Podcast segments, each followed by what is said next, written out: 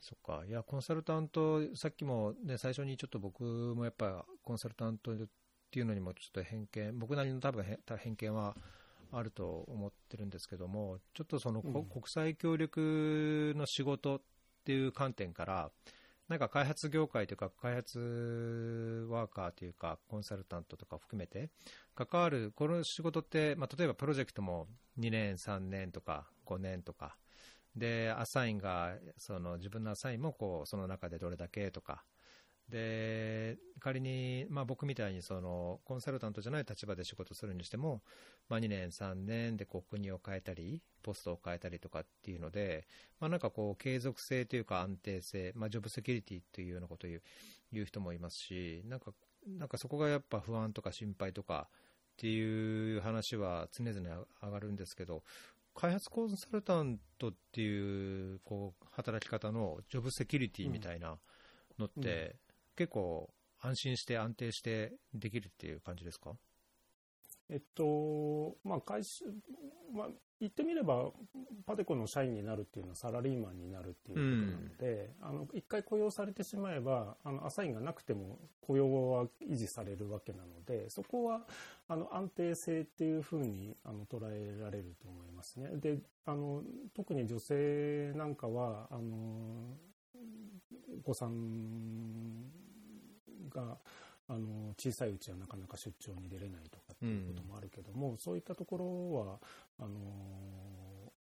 まあ、じゃあその間は国内でできる仕事をお願いしますとかっていうような話にもなりますし、まあ、あの産休育休みたいにも取れますからあのそういう意味でのセキュリティはあの社員になってしまえばありますよね。で一方であのこれあの多分多くの方が誤解されてると思うんですけど開発コンサルタントの給料ってすごく高い印象があると思うんですけど、うん、あのそういうあのアサインがない間の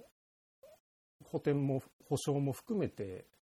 ですからであとどうしても若いうちってそのお金になる仕事がなかなか取れなくてプロジェクトの片隅でちょっと業務調整やってるとか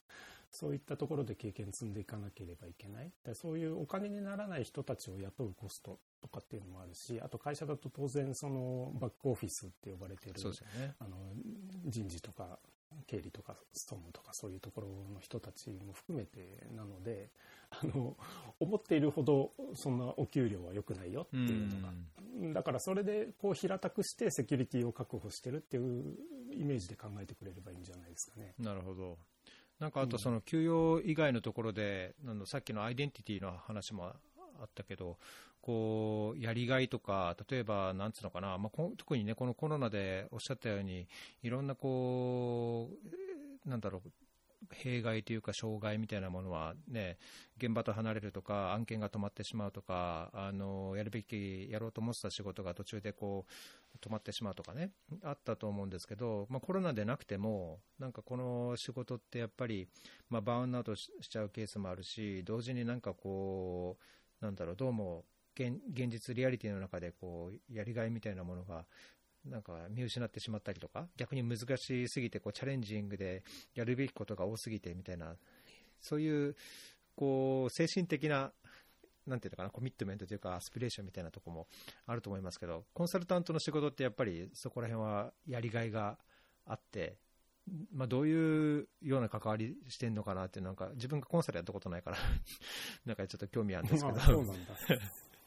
はい。あの、コンサルタントも、あの、まあ、いろんな、あの、仕事があるし、あの、ハード系って、いわゆるハード系って呼ばれている人たちとソフト系って呼ばれる人たちとだいぶ考え方は違うので、私は、あの、ソフト系っていうことで、あの、話をするっていうのは、あの、ちょっと、頭の片隅に入れといていただければと思いますけど、うん、あの、ソフト系のコンサルタント全般に言えるのはやっぱり人と向き合う仕事なので、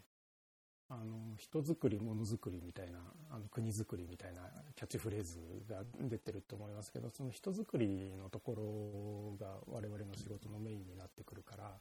あのどうしてもこう 会う人とか会わない人とかも、ね、出てくるしあのそういったところの人間力とか対応力みたいなのはすごく問われますよね。あの異文化理解みたいなところとか。うん、あのそれは多分逸郎さんもね実感としてあるんじゃないのかなと思いますけど日々やっぱりそういう人たちと向き合っていてあと僕よくそうですねあの学生とかあの部員たちというのは僕たちはでもその人選べないんですよね、うん、まあまあ相手も選べないんだけど。ね、うん、なので本当にそのえーと、嫌だからあの変えてくれっていう話はできないわけでどんな人に対しても対応していかなければいけないからあのそういったところの難しさと楽しさと両方あるっていうのは一つあるかな。あと開発コンサルタント特有の問題としてはあの出張ベースで現地に行くじゃないですか。はいはいはいうん逸郎さんとかはあれでしょ？駐在っていうかそうですね、うん、レジデントになって活動されるっていうことだと思いますけど、うん、そこの違いがすごく大きくてでさっきのジョブセキュリティの話ともつながりますけど一つのプロジェクトで年間の稼働って例えば3ヶ月とか4ヶ月とかってアサインがつくじゃないですか。そうその残りの期間遊んでるわけにいかないので、他の仕事をまた探してきて取らなきゃいけないわけですよね。と、あの、複数の2、3件のプロジェクトを掛け持ちするっていうのが私たちのあの仕事のやり方なので、あの、なんかね、こう、頭がこんがらがる。ああそう、確かにね。うん、しあのもっと落ち着いてじっくり仕事ができたらもっといい仕事ができるのになと思いながらでもやっぱりそこをこううまくあのマルチタスクでパッパパッとさばいていくのがあの開発コンサルタントの、あの醍醐味でもあり難しさでもあり、まあ、そういう素養が求められるっていうのかな。なるほどね。いやなんかこう、だいぶアドレナリンこう出していかないと、なんかいろんな違う国のね、違う案件でコンテクストが違って、進捗のレベルや状況も違って、なんだろう、関わるクライアントの窓口やカウンターパートも、まあ、要は同時並行でそれが進むわけですもんね。そうですね。だから、まあ僕もあのその駐在みたいなあの仕事、専門家の仕事も経験したことがあるから、比べると、なんかやっぱ駐在、現地ベースの仕事っていうのはマラソンみたいな感じなんですね。うん少し長い目で見て、あの、日々ペースメイキングして、あの、コツコツ積み上げていく感じ。で、えっ、ー、と、コンサルタントのその短期な出張を繰り返すっていうのは、なんか、あの、ダッシュを繰り返してる。だから本当に出張行く時にアドレナリンこう上げて、バーって仕事を一気に片付けて、帰ってきて、はーって言って、こう一息ついて、また次の出張に行くって感じですね。うん、すごい。だから、うん、それが耐えられるか耐えられないかっていうのが、やっぱ開発コンサルタントの素養があるかないかっていうのが一つ大きな要素だと。うんうんうん。でもややればなんかこう慣れちゃう、慣れるもんなんですかね、経験を積めば。えっ、ー、と、やっぱご家族の問題っていうのがすごく大きくて、なるほど。あの、外、その外的なものが結構多いと思う。個人だったら、もう大体こういう業界を目指される方とか、あの、開発コンサルタントまでたどり着く方っていうのは、自分一人だったら多分できるんだと思うんですね。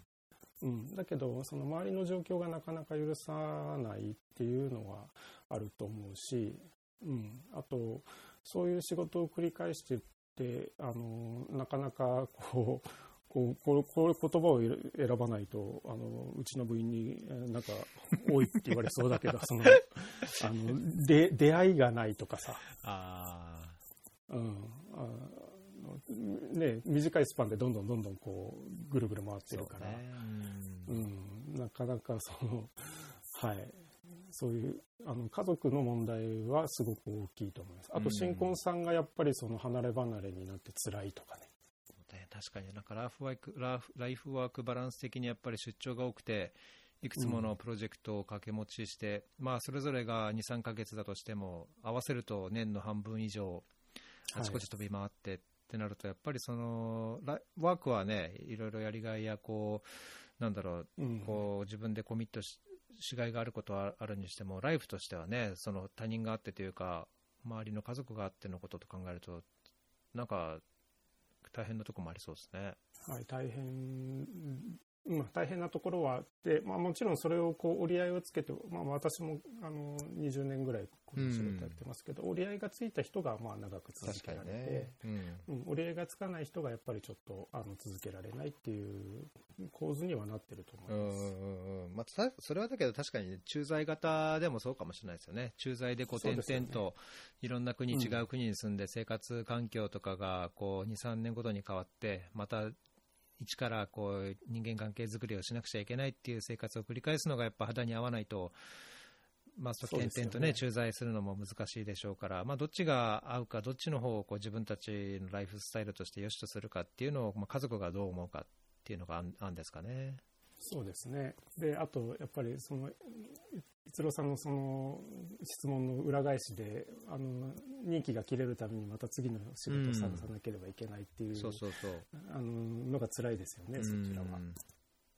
確かに、まあ、一長一短というか、まあそ、そういうのを知った上で、じゃあ自分たちどうあの選んでいくかっていうか、まあ、場合によってはしばらくコンサルタントやって、でだけどやっぱりもっと駐在でこう、ね、マラソン的な形でやりたいっていうふうに思ったときに変えられればいいですけどね。そうですね。で、別に開発コンサルタントだって、その、現地に長期滞在する仕事がないわけではないので、確かにそうですね。うんうん、ないわけではないので、もちろんちょっと案件の性質によるんですけど、それも可能ではあるし、まあ、あの、いいところをポジティブに言うと、あの、ちょっとこの仕事合わないなとか、あの、どうしてもカウンターパートとうまくいかないとかって言った時に、じゃあこっちのプロジェクトに、あの、移動するみたいなことができなくもないので、それも。うん、そういう、あの、柔軟性っていうのは開発コンサルタントはあるかもしれないですね。うんうんただちょっとそれはあのパデコ教育開発部特有の問題問題っていうかポジティブな面かもしれないっていうのも一つ言っておくとあのうち教育開発って教育に特化した部なので、うん。うん割とその潰しが効くっていうかあのこっちのプロジェクト入あの難しかったらこっちのプロジェクト行くみたいな調整もできなくはないんですけど社会開発セクター全般みたいになっちゃうとじゃあお前杉山農業のプロジェクト入ってみたいな あのーことになってしまうと、ちょっとそれはむ無理ですよね。あの移動みたいなのは。うん。うんそこはうちの教育開発に特化したチームってこれ結構業界でユニークなんですよね、うんうんうんうん。多分うちぐらいじゃないかな部として独立してるのは。それで30人ぐらいいるっていうのも、なかなかで大きい規規模ですよね。そうですね。えー。そうすると、ポッドキャストのこうネタを考えるエピソードを作っていく上でも、引き出しは相当いっぱいありそうですね。うん、あの引き出す側の腕の見せ所っていう感じはしますね。あの皆さん本当にネタはいくらでも持ってると思うんですけど、そこにそれをどうあの引き出すのかとか、あのうんいや結構ねこのセンスが問われると思いますよ。確かに。ドキッ、ドキッとしますけど。で でもなんか、ひうん、引き出してみたいですよね。僕もまあそういうプロデューサーの立場として。確かにね。いや、それはなんか、仕事に張りが出るというか、また面白いところはありますね。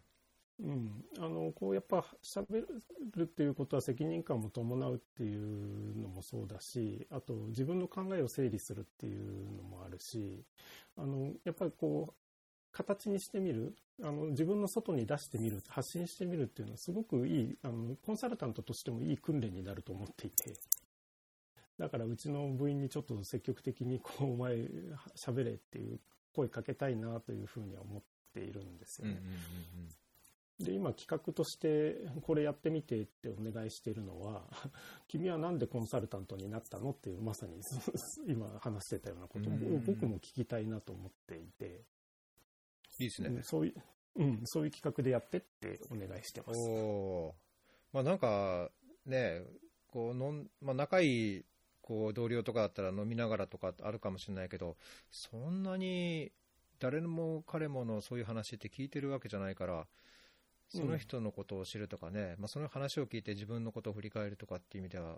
聞いてみたいですね。そうそう今だからこのこういう活動を始めたのが自分たちのアイデンティティの確認みたいな話もまあ何回もしてますけどそういう意味でもね一回ちょっと初心に帰ってみて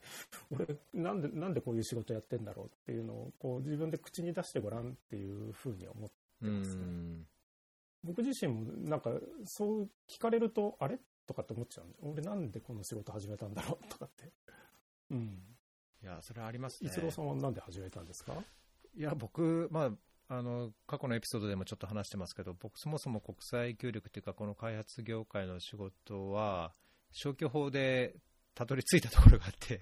もともと 働きたくなくて、働きたくないっていうのは、そのなんだろう、日本でいうこうスーツを着て、満員電車に乗って、えー、会社勤めをして、で、なんだろう、こうイメージ的に歯車の一つのように、こう、なんだろうな、自分で考えもせず、こう会社で、ね、なんか、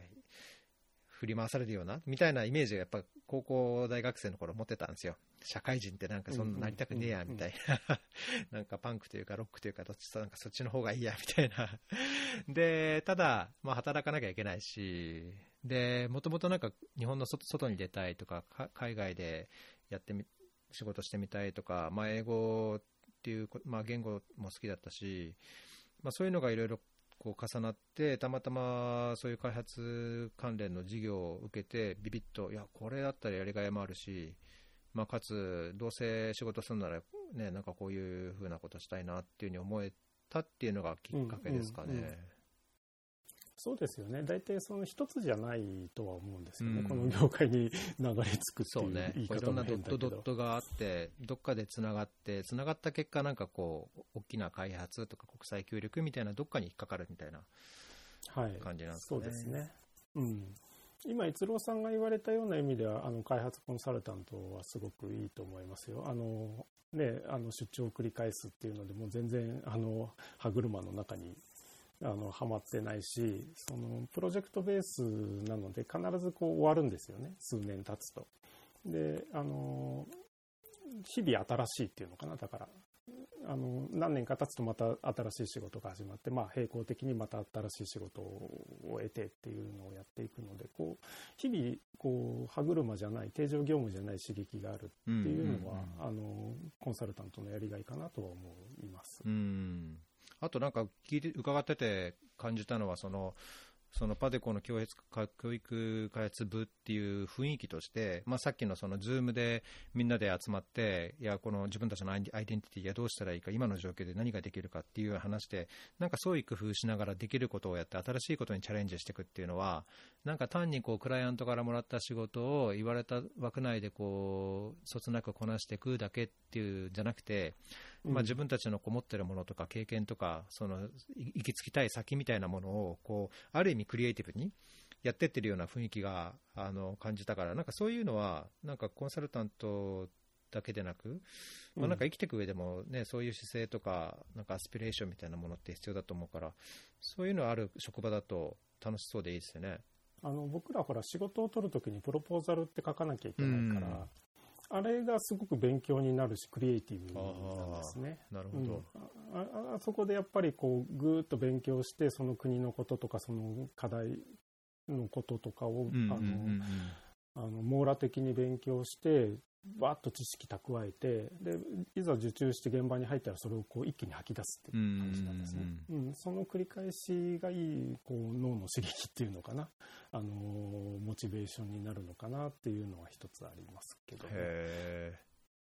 ただあの今回こういう一連の発信をしてみてでもなんかなんかもうそこで今まで満足してたんだなっていうのはすごく思いました。その先までやっぱりこう今あの僕たちは踏み出したので、うん、うんうん、この先でコンサルタントってあの実はそうは言ってもお客さんがいてカウンターパートがいてその人たちが、あのこういうことをしたいと思ってることとかこういうことに困ってるっていうことをあの解決したり実現したりっていうことで意外とねじゃあ自分で杉山さんあのゼロから自分のやりたい活動をやってごらんって言われるとね途方に暮れちゃうんですよ。うん。えー。うん、あれ？俺何何をしたい？じゃあ予算これだけあるからこれで好きな活動してごらんっていうと意外とおろおろしちゃうところがあって。でこういった今こう自分たちの考えをこう発信することによって整理していってなんかパデコのやりたいことっていうのをちょっとやってみたいなというふうに今思ってるところですね。うんうんうん、パデコの教育開発部の思う教育プロジェクトとかね、うんうんうんうん、っていうのをなんかこう、なんかの形で、まあ、クラウドファンディングでもよくわかんないけど、うん、そういう資金調達まで含めて、こう、ちょっと考えて、これが今、パデコの思うベストのプロジェクトです、みたいなものを作れたら面白いかなとは思ってるところですね。うん。なんか、こう、イメージというか、偏見を持ってた開発コンサル的な、こう、あれが、いい意味で壊されてて、そうですか。いい、あ、いい、なんかやっぱり、それ、その自分たちからね、こう、さらに新しいものを作っていく、まあ、その、まあ、課題を解決するっていう、多分、大きな軸があって、で、かつ経験があり、いろんな人がいてっていう、自分たちにその、いい意味でいろんなリソースがあるからこそだと思うんですけど、まあ、それでね、こう、自分たちからその何か新しいものを作り上げていくっていう、こう、動きっていうのはなんか、僕そういうのなんか好きだから、いいですね。ありがとうございます。羨ましい。あの、その意味で、あの、うちの教育開発部の弱点っていうのは、てかまあこれ多分、あの、ODA 業界というか国際協力業界全体の弱点だと思うんですけど、やっぱセクターで、の中でこう活動するっていうところなんですよね。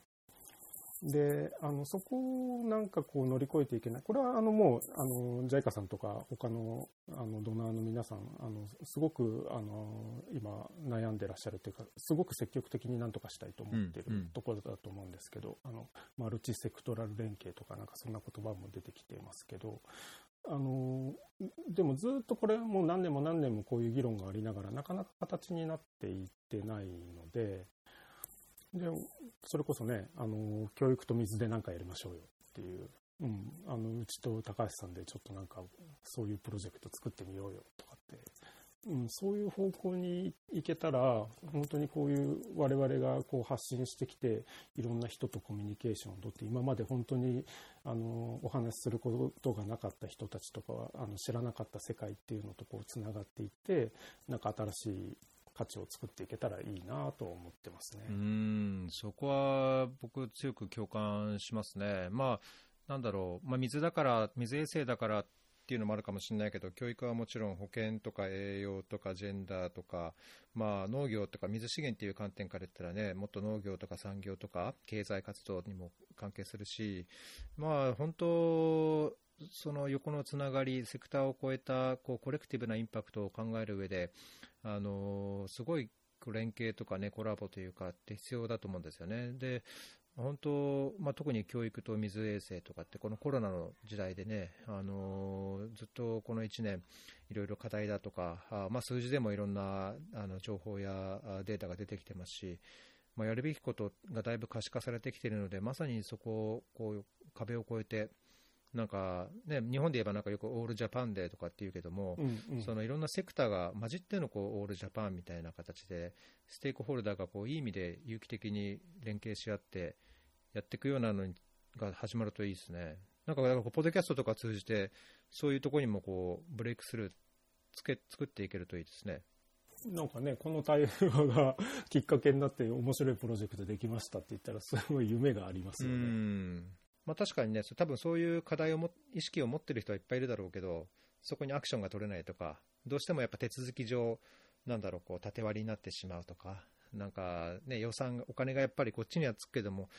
その、いや、教育についてるお金で水っていうのが違うとかね、なんかいろんな手続き的なところもあるだろうけど、ただ問題だっていう意識があるんであれば、なんかそこをうまく改善していけるような、実際のアクションが取れるとなんかもっといいな、まあ、それがね、やっぱひいては受益者というか、あの課題を抱えている現場にこう大きなインパクトが作れるんであれば、そうするべきだと思いますよね。はい。教育の仕事をやってて、そうだね、あの、言い忘れたっていうか面白いことっていうの、教育ってこういうふうになんかね、何でもこう吸収できちゃうんですよ。うんうんうん。うん。あの、どこでもつなげることができて、で、誰でも参加できるのかなっていうところがすごく面白い。逸郎さんだってお子さんいらっしゃって、教育論ってそれなりに多分お持ちですよね。それなりに、ね、そうですね。なるべく持たないようにした方がいいのか、持った方がいいのかよくわかんないでいますけど。でも、うちの子供は、じゃあ学校にお任せでいいかっていうと、そうは思ってらっしゃるんですあそはそうですね。それは思ってないですね。うん。だから、そこには何かしらの多分教育観があって。なるほど。あの、そういうあの親御さんたちとの戦いでもあるんですよ、私たちの仕事って。うん、あのいろんな人によって教育観って違うので、で私はこう私だって私の多分バイアスで教育観っていうのがあって、うん。でそれをもしかしたらカウンターパートとかに押し付けてるのかもしれないんですよ、なるほどね。あなたこういう、ね、学校でこういう授業があるべきをやるべきですっていうの一応このセオリーにのっとってあの指導はするんですけども、うん、でそれに対してこうやっぱりその、あの教育観はどうなんですかっていうような議論になる時もありますよね。うんそういうところがその、うん、あの間口が広くていろんなところとつなげることができてあのっていうのがあのすごく教育のおも仕事の面白いところなのでぜひぜひなんか、うん、もう本当になんかやりましょうよ。ねえ、まあ僕が、僕、いや、どういう立場でやるのかちょっと、ふと、うんうんとま思ったんですけどああ口口を出すと そうですね。それは、それはいいですね。あの、口を出す。その、口を出す。教育と水衛生、まあ、ウォッシンスクールみたいな報告書やデータとかを踏まえて、なんかこそうそうそうそうそう、ねあそこがまさにそこそこそこ、うんうんあのウェビナーやってみるとかでもいいと思うんですけど、うんうんあそうウォッシュでなんかウェビナーやりたいですね。おいいですね。あのうん、あのそういう人探してたんです、本当に本当に。じゃあ、うん、じゃあなんかやりましょう、やりましょう。あのちょっとうちの、うん、うちのウェビナーチームからまた相談します。なんか先が見えて、先が見えてっていうかな、先が見えてって言い方違うな。こう、未来が、未来につながる感じがして、楽しいですね。そうそうそう、そういう話をね、あのもっともっとしていかないと、うん、もう本当にちょっとい今までのやり方じゃダメなのかなというふうには思いますよ。よし。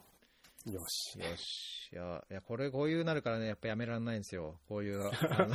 話をするっていう。あの、ね、いや、もう昔からの友達だったら、確かにこう、しば、何年かに1回とか、いや、たまに日本帰ってきたら、こう会って話して、で、そういうこでキャッチアップして得られるものもあるけど、ふなんかな、やっぱなかなか出会いっていうかね、知らない人とこう、急に話をしたりとか、ないじゃないですか。それをこう、本当にそうですね。理由に、このポッドキャストっていうのを理由にして、いろんな人と話して、いろんな人のこう考えを聞いて共有して、まあ、いろんな違いもね、見つけながら、共感、共鳴するところもこう、見つけられて、なんか、うん。楽しいですね。やめられないです。はい。こういうふうに、ちょっと、うん、いろんな人とつなげて、うん。うん。あの、今までフェアリー FM さんに出てる、あの、開発関係の人たち、うん結構知り合い多いんですけど、みたいですね。あのうん、まあそういう人たちともなんかこう、いろいろとこう、なんか仕掛けていきたいなっていう感じはありますよね。うんいやー、パデコポッドキャストも楽しみですね、じゃあ。皆さん、ぜありがとうございます。ひ、フェアリーともども聞いていただけると嬉しいです。ありがとうございます。ぜひぜひよろしくお願いします。お願いします。フェアリー FM なんか、一つ、ね、ネタがありますけど、なんかこの、これは、まあ、あの、これ本当に全然今までと関係ない話で、一応収録しとく？そうですね。はい。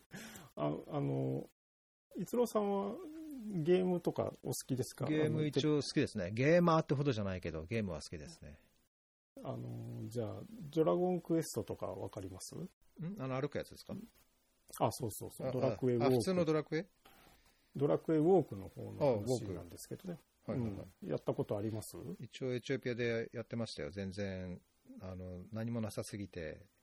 うんうんいまいちでしたけど、日本に帰ってびっくりしました。なんか、いや、こんないろんな、なんか、なんとか、チェックポイントじゃないけど、なんかあんのかとうん。うん思って。うんうん。あ、そうそう。まさにその話を、僕、僕、まあゲーム好きなんですけど、やっぱちょっと時間的にあんまり、あの、やる時間がなくて、今このドラクエウォークっていうのだけ熱心に、あの、毎日一回はログインしてみたいな感じでやってるんですけどね。で、あの、でも、あの、お金はか課金しないでやってるんですよね。これ、あの、課金するとガチャでこう、ね、あの、アイテムが、あの、当たるとかっていうのが、あの、できるんだけど、うん無料版だとそのガチャを引く機会がすごく、あの、少なくて、うん。あの、そういう、あの、いい、いいアイテムをゲットする、あの、チャンスも少ないっていう、そういう感じで、で、あと私、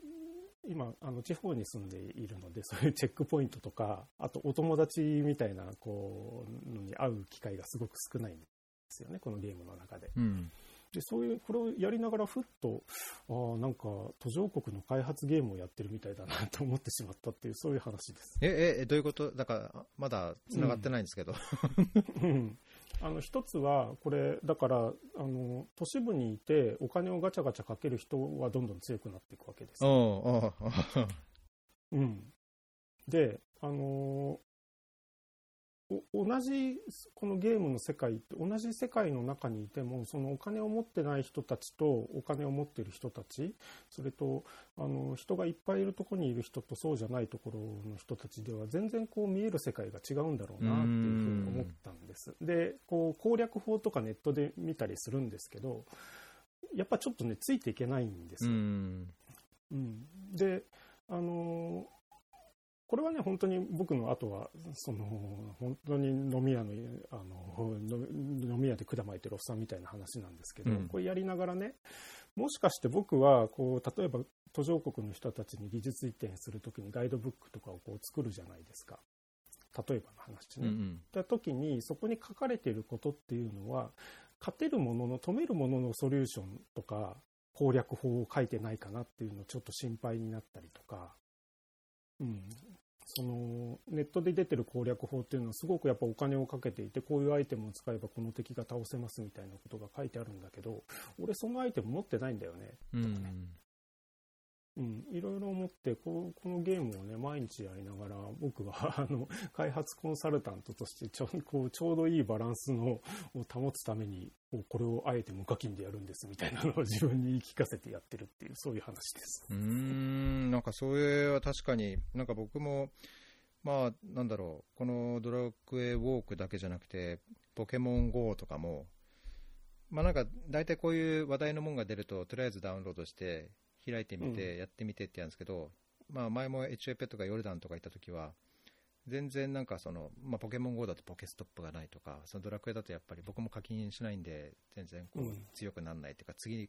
次のなんかチャレンジするための必要ななんとかがたまらないとか、うんうん。なんかあって、いや、それは確かにありますね。なんかこう、いろんな、なんだろう、育ってる環境とか、いる場所によって、もうすでにこう、障害や障壁があって、なんだろう、越えられない壁がもうすでに作られてるみたいな。で、それでこう、通じないこう、言ね、言葉とか、考えとかっていうのもあるのかなって、確かに、見方を変えると。やっぱりあの本当に反省として現実問題として私は日本の状況を知っていて止める者の立場であの途上国の人たちと会話をしてるんだろうなっていうのはあのちょっとや、それに気づいた時に思ってしまったんですね。うん、だしあとそのどうしてもその無課金でやってるとそのレベル上げに時間かかったりするわけですうんよ。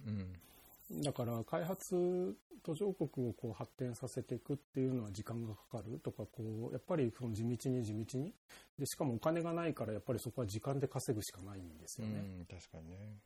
うん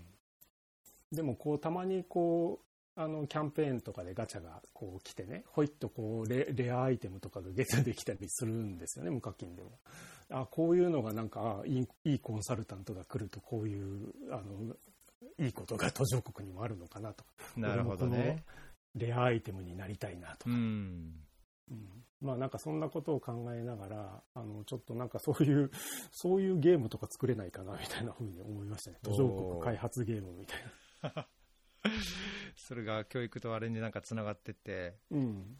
いやあの学生さんたちにこう授業やっててこうやっぱつ伝わらないもどかしさっていうのはあるんですね。現場のこと知らなかったりするから、うん、うん、でどうどうしたらこうつ伝えられるんだろうって、まあ、これはちょっとかなり変化球ですけどね。このゲームの話を例えて伝わるとは思わないんだけど、うん。うん。まあ、意外と確かにあるそういうのあるありますね。うん、意外とでもなんかこういいいい本質的なとこついてるのかなっていう気がしてはいる。なんか本当にあの見える世界が多分無課金でやってる人と課金でやってる人って全然違う世界にいるんだろうなっていう感じはするよね。うん。うんうんうんうん。そうね、確かに、まあ、なんかそこを言葉っていう、まあなんだろう、こうね、同業者で、まあ、ある程度同じような経験してきて、いろんな似たようなものを見てくると、まあ、その例えば一つの単語とか、この、ね、状況を話すだけで、なんかそこから分かる、なんだろう、その行間から分かるものとかね、理解できることはあるけども、確かにそのジェネレーションギャップというか、立場の違いで、学生さんだとそのそこまでこう伝わらなかったりとか、まあ、それが文化が違う、国が違う、生活環境も経済レベルもいろんなものが違う中で、じゃあ同じこの課題を一緒に解決しようとしても、やっぱこう伝わらない何かっていうものがね、うんうんあるとすると、そこら辺にこうちゃんと真摯に向き合っていかないと、僕らの業界はちょっとよよろしくないんでしょうね。うん、なんかそういうことが多分援助する側ももう少しあの理解した方がいいのかなっていうふうに思う時もあるし、まあ、あのその某 J さんとかお客さんと話をしていてもあの、ね、ちょっと現場感と違うんだよなと思う時ってあるから、そうね、確かに。うん。まあ、なんかこれはね、もう1990年代から、それこそ、なんだろう、ロバート・チェンバースみたいに、プッティング・ザ・ラスト・ファーストじゃないですけどね、途上国のその、現場の農民のリアリティをまず優先するとかね、プロジェクトやあの支援する国のあの都合を優先するんじゃなくて、その現場のリアリティをこう優先するみたいな、その開発の基本的なモラルみたいなものっていうのはもう長年言われてるけど、まあ、定期的になんかそういうところはちゃんと自分たちで見返さないと、日々仕事の中でこう、バタバタしてると、忘れちゃう時もね、あると思うから、うん。そこはなんか、自分にこう戒めとして、そうですね。ね、思い出すきっかけが必要ですよね。うん、で NGO とかボランティアの人たちってもっと下のレベルって下っていうと言葉が悪いですけどもっと現場に近いところにいらっしゃるので、うん。うん。あのそういった目線とまた開発コンサルタントの目線もずれちゃってると思うし、うんうんうん。うんやっぱねそういうところを意識してあのやらなきゃいけないなって自分を戒めながらドラクエをやってるというお話 なるほどね。まなんか、ポッドキャストでもなんかそこら辺のこう、なんだろう、こう壁や業界、業界というかね、こう立場を超えたなんか座談会というか、クロストークみたいのなんかしてもうんうんいいかもしれないですね。同じ教あぜひ育でもね、NGO の人とか、そういうもっとクライアントに近い人とか、そういう人とこう、一緒にちょっとざっくばらんに話してみて、こう、同じ言語をどんだけ使え使えるのかっていうのもね、そこで感じるとこあるでしょうし。あのさっきあの逸郎さんが開発コンサルタントに対するバイアスみたいなのがおっしゃってましたけどあの NGO と開発コンサルタントの間にもあるうんんだと思うんですね。でそれもちょっと最近あの気づきを得ることがあったので、うん、そういう人たちともわ私もぜひお話ししたいなと思うのでなんかそういう機会があったらぜひ呼んでください。おやりましょう。まあうんあのね、パパテコのポッドキャストは、ポッドキャストって多分、いろんなこう方針ややり方あるでしょうけど、なんかそこら辺は、あのフェアリーの方で、なんか一緒にできたらいいですね。はい、ぜひぜひよろしくね。そうそう、うちもうちであの企画は立てるし、多分あの今後は外部のゲストも呼んでいくと思うんだけど、うん、あのぜひぜひなんかこうコラボして面白いことやりましょ。う。まあね、元気が出る話をねうん。していきたいよね。そうそうそうそうそう。まあ、それでたまにこけても、あのー ね、刺されることがあっても、あのーまあ、それも、パートビットなので、はい、はい。そう、それもそれも人生。はい。じゃあ、今日、あの、コミットしたいくつかの点は、今後またフォローアップして、ぜひ引き続きお願いします。はい、配信されますからね。はい やらないとねはい。おい、あれどうなってんだって言われちゃうねから。そう言ってもらいたいですね。なんか、はいあ、そうですよね。ううんんうんうん。あれどうなったの？いや、あんなこと言ってたけどどうなんですか？とか、いや、私関わりたいですとかっていうのも、あそうですね、ぜひぜひ、あの逸郎さんのとこでもいいし、パデコにもでもいいので、連絡いただければありがたいです。はい。えー、とそうですね、あの小ノーツにパデコポッドキャストの、まあ、この、えー、と教育開発部のホームページに諸々のリンクあるので、お話にあったウはいェビナーとか、イベントのやつとか、まあ、新型コロナウイルスとその子どもたちの動画とかもあのあるので、それはリンクを貼っていくので、ぜひご覧になってくださいと。はい。で、ちょっと事務連絡として、あの、もし感想やコメントや質問等あれば、あのフェアリーでは、ツイッターではハッシュタグフェアリー FM でコメントをお待ちしてますし、同時に匿名でのコメント Google フォームズで、えー、していただくことができるので、ぜひそちらの方からコメントやリクエスト、質問、リクエストなんだ、あとは、なんか苦情、苦情とか、とか何でも送ってください。あと、E メールで、あの、hello.fairy.fm で、えー、コメント等も受け付けてますので、えー、何かあればぜひ、あの、リーチアウトしてください。ということで、今日は、えー、パテコ教育開発部の、えー、杉山さんにお越しいただきました。ありがとうございました。ありがとうございました。またよろしくお願いします。フェリー FM